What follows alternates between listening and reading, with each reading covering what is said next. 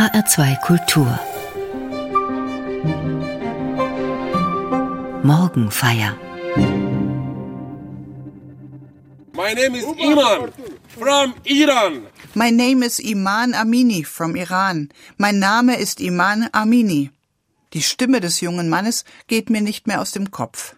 Ich höre sie im Radio am frühen Morgen, während ich mich fertig mache. Draußen hat der Schnee eingesetzt. Die kalte Luft weht durchs Fenster des Badezimmers. Ich fröstele. Vielleicht ist er mir deshalb plötzlich so nah, dieser Iman. Eine Reporterin hat das Flüchtlingslager in Lipa besucht, in Bosnien, an der Grenze zu Kroatien. Sie will über die Lage der Flüchtlinge dort berichten. Kurz vor Weihnachten sollte das Lager geräumt werden, weil es nicht winterfest gemacht worden war. Dabei brannten auf einmal einige der primitiven Zelte ab. Seitdem sind die Menschen dort gestrandet. Es geht nicht vor und nicht zurück, und das mitten im eisigen Winter. Sie können sich nicht schützen, schlafen auf dem nackten, gefrorenen Boden und frieren jämmerlich. Verzweiflung pur, hat die Reporterin ihren Bericht überschrieben. Sie möchte ins Gespräch kommen und einige O-Töne aufnehmen. Da platzt es plötzlich aus einem der Umstehenden heraus. My name is Iman Amini from Iran. Mein Name ist Iman Amini. Aus der Beschreibung wird eine Anklage der westlichen Welt. Ihr interessiert euch nicht für das Elend hier. Ihr seid doch Europa. Wo bleibt eure Humanität, eure Menschlichkeit? Vorher war das Elend der Geflüchteten für mich weit weg, eher abstrakt. Jetzt bekommt es einen Namen und ein Gesicht. Vorher hatte ich Ortsnamen im Kopf. Lesbos, Moria, Lipa. Aber nun auf einmal drängt sich ein Mensch nach vorn. Iman Amini. Ich höre seine Stimme, ich sehe ihn vor mir. Und damit geht er mir nicht mehr aus dem Kopf. Ich stehe fröstelnd im Bad und stelle mir vor, wie sich das anfühlen muss, nur gut tausend Kilometer weiter südöstlich. Wirklich vorstellen kann ich es mir nicht, aber die Stimme lässt mich nicht mehr los. Diese Reportage am frühen Morgen bewirkt etwas, das ich auch beim Lesen der Bibel kenne. Hinter allgemeinen Wahrheiten tauchen konkrete Schicksale auf. Es geht um ganz bestimmte Menschen, um Personen, und damit kann ich sie nicht mehr nur aus der Distanz betrachten, ich werde mit hineingerissen in ihre Geschichte. Ein Strudel zieht mich hinein, mitten in ihr Leben.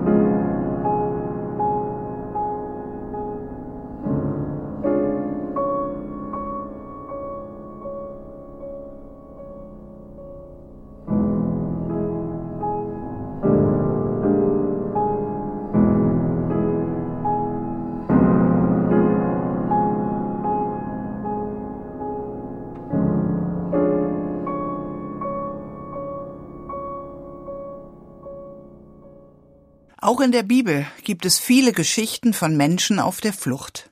Auch dort haben die Geflüchteten einen Namen und ein Gesicht. Eine Geschichte möchte ich heute näher betrachten. Die Familie lebt in Bethlehem in Juda, dasselbe Bethlehem im jüdischen Land, von dem wir in der Weihnachtsgeschichte vor ein paar Wochen so viel gehört haben. Vater Elimelech, Mutter Noomi und deren zwei Söhne. Eigentlich geht es ihnen gut in ihrer Heimat, aber dann droht eine Hungersnot im Land. Es hat lange nicht mehr geregnet, die Ernte bleibt aus. Statt saftiger Kornhalme nur dürre Disteln und Dornen. Das ist besonders merkwürdig in einer Stadt mit diesem klingenden, verheißungsvollen Namen. Bethlehem, Haus des Brotes, bedeutet das eigentlich. Wer Sorge hat, seine Liebsten nicht mehr ernähren zu können, kommt schnell auf den Gedanken, sich ein neues Zuhause zu suchen. Eigentlich versteht es sich von selbst. Dem beißenden, nagenden Hunger will niemand seine Kinder aussetzen. Und so heißt es in der biblischen Geschichte auch kurz und bündig, zu der Zeit entstand eine Hungersnot im Lande, und ein Mann von Bethlehem in Juda zog aus ins Land der Moabiter, um dort als Fremdling zu wohnen. Sie nehmen es auf sich, ihre Heimat zu verlassen und in der Fremde zu leben. Zuerst sieht es auch so aus, als könnte das gelingen. Doch nach kurzer Zeit stirbt der Vater und Noomi bleibt zurück, allein mit zwei Söhnen. Sie trauert um ihren Mann. Die damalige patriarchale Gesellschaft erlaubt nicht, dass eine Frau sich allein und selbstständig um ihre Familie kümmert.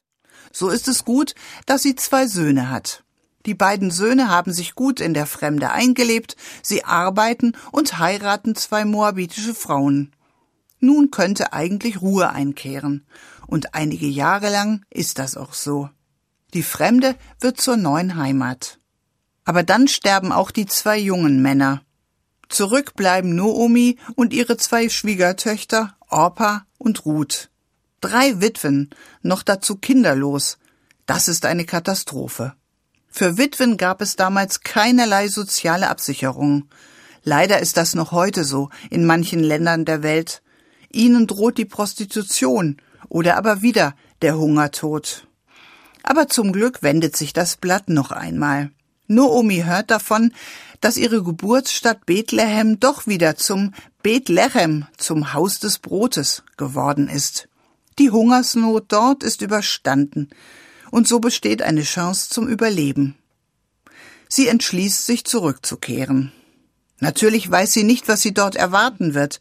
Sie hat ihren Mann und beide Söhne in der Fremde beerdigt. Aber trotzdem will sie es versuchen.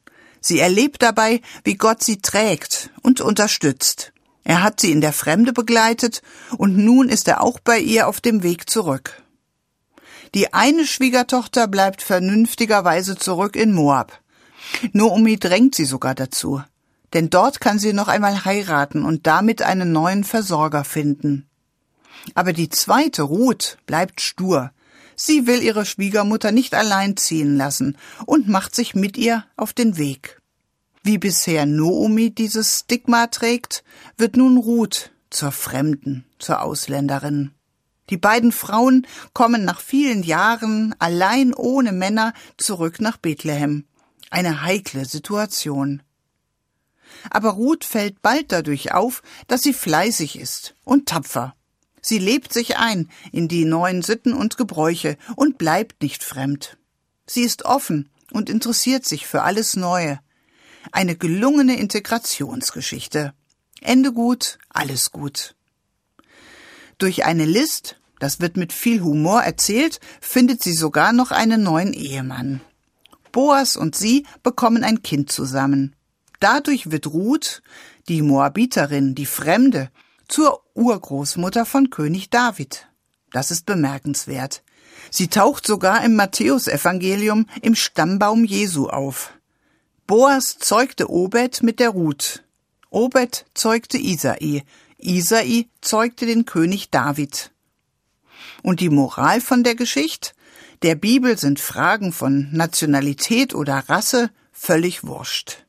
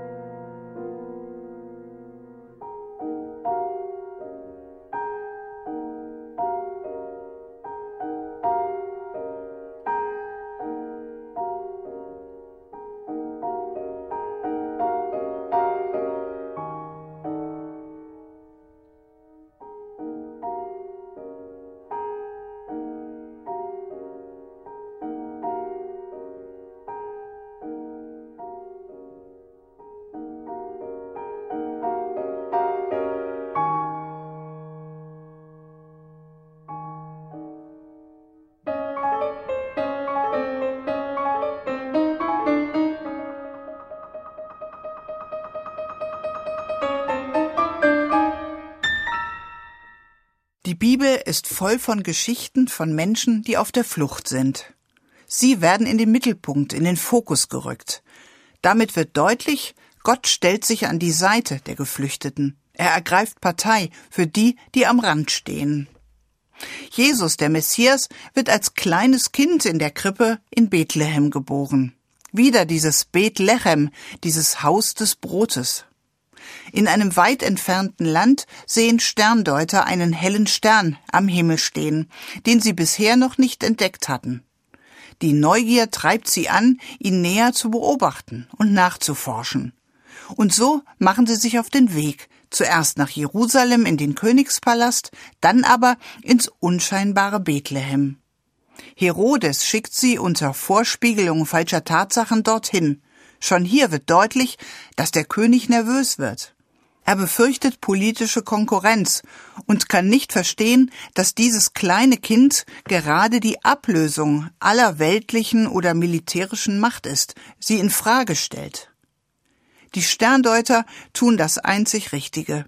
Sie verneigen sich vor diesem kleinen Kind. Eine Geste, die sie vielleicht noch gar nicht verstehen, die aber genau das ausdrückt. Hier werden alle Verhältnisse von Macht und Ohnmacht umgedreht. In späteren Überlieferungen werden die Sterndeuter zu den heiligen drei Königen. Und damit wird diese Demutsgeste noch deutlicher. Bei den meisten Krippendarstellungen stehen die hohen Herren neben dem Kind in der kleinen Krippe, neben Hirten und ihren stinkenden Viechern. Sie reihen sich ein in die Zahl derer, die eigentlich namenlos sind. Der hochherrschaftliche Besuch muss den Kopf einziehen, die Krone abnehmen, die Knie beugen. Das ist die Grundhaltung der Weihnachtsgeschichte. Sie ist keineswegs nur süßlich wie der holde Knabe im lockigen Haar. Jesus und seine Eltern entgehen dem ersten Mordanschlag des Herodes nur, weil die Sterndeuter bei seinem Betrug nicht mitspielen. Statt das Kind zu verraten, ziehen sie auf einem anderen Weg wieder nach Hause. Doch schon bald wird klar, dass das Damoklesschwert weiter über ihren Köpfen schwebt. Herodes will alle Kinder bis zu zwei Jahren töten lassen. Dem entgeht die kleine Familie nur durch ein Wunder. Da erschien der Engel des Herrn dem Josef im Traum und sprach, Steh auf, nimm das Kindlein und seine Mutter mit dir und flieh nach Ägypten und bleib dort, bis ich's dir sage. Denn Herodes hat vor, das Kindlein zu suchen, um es umzubringen. Da stand er auf und nahm das Kindlein und seine Mutter mit sich bei Nacht und entwich nach Ägypten. Genau so passiert es. Sie flüchten Hals über Kopf bei Nacht nach Ägypten und bringen sich in Sicherheit. Sie bleiben dort, bis sie die Nachricht erreicht, dass der König Herodes gestorben ist. Da trauen sie sich ganz vorsichtig wieder zurück.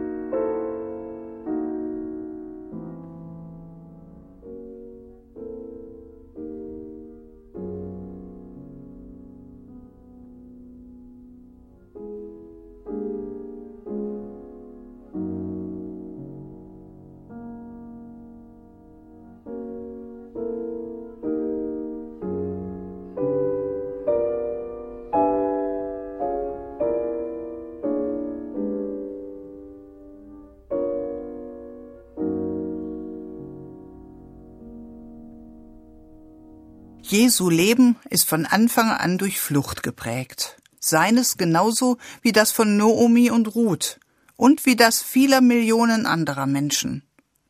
Wie gut ist es, wenn dann jemand diese erlösenden Worte sagt. Steh auf, nimm das Kindlein und seine Mutter mit dir und flieh nach Ägypten und bleib dort, bis ich's dir sage. Diese Worte sind an Josef gerichtet. Bei ihm und Ruth geht die Geschichte von der Flucht gut aus. Sie finden ein neues Zuhause, eine neue Heimat. Steh auf, geh, flieh, ich bleibe bei dir. Ich meine, diese Zusage Gottes gilt auch Iman Amini in Bosnien-Herzegowina. Sie gilt der Mutter mit ihrem kleinen Kind, die sich im Schlauchboot auf dem Mittelmeer festklammert. Sie gilt Menschen im ehemaligen Ostpreußen, Sudetenland oder Schlesien in den Jahren nach dem Zweiten Weltkrieg. Die Zusage Gottes gilt auch einer lesbischen Frau aus Uganda, der in ihrem Heimatland die Todesstrafe droht. Wie gut, wenn es irgendwo auf der Welt einen Zufluchtsort gibt, wo man bleiben kann. Ein neues Zuhause. Steh auf und flieh und bleibe dort, bis ich's dir sage. Ich wünsche allen Menschen auf der Flucht, dass sie sich auf diese Worte des Engels verlassen können. Die Bibel ist gespickt mit Fluchtgeschichten. Menschen müssen ihre Heimat verlassen, um ihre nackte Haut zu retten. Sie machen sich auf einen beschwerlichen Weg. Aber auf diesem Weg begleitet Gott sie. Er ergreift Partei für sie. Dabei spielt keine Rolle, welche Umstände sie zur Flucht treiben. Denn eine der großen Urerfahrungen der Israeliten erzählt vom Exodus, von der Befreiung des Volkes aus Ägypten. Sie leben dort eine lange Zeit unterdrückt im Exil, aber Mose befreit sie mit Gottes Hilfe. Er führt sie durch die Wüste ins verheißene Land, in die Freiheit. Jedes Jahr am Pessachfest wird diese Erinnerung gefeiert. Das prägt sich tief ein, bei Juden und auch bei Christen. Das bleibt. Und so heißt die klare Aufforderung an Gottes Volk, darum sollt ihr auch die Fremdlinge lieben, denn ihr seid selbst Fremdlinge gewesen in Ägyptenland. Die Bibel erzählt von Gottes Beistand auf der Flucht. Bei Ruth und Josef geht die Geschichte von der Flucht gut aus. Sie finden ein neues Zuhause, eine neue Heimat. Das ist nicht immer so. Ich kenne auch viele Schicksale, wo es nicht gut ausgeht, wo Geflüchtete mit ihren Booten gesunken sind, wo sie abgewiesen werden oder zurückgeschickt. Es gibt nicht überall ein Happy End. Dennoch ermutigen diese Geschichten, dass wir Menschen auf der Flucht nicht allein lassen dürfen. Es ist also nicht eine Frage der politischen Überzeugung, ob sich die Kirchen für geflüchtete Menschen einsetzen. Es gehört zu ihrer Grund-DNA.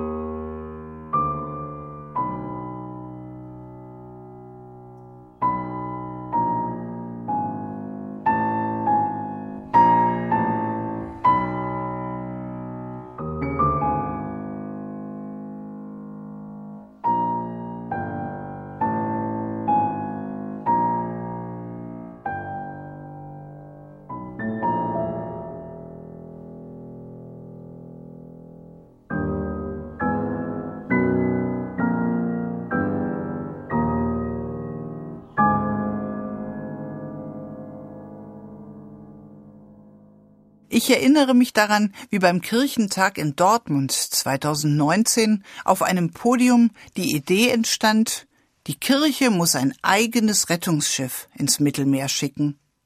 Nicht um sich in politische Angelegenheiten einzumischen, sondern um die zivile Seenotrettung zu unterstützen, die an ihr Ende gekommen ist.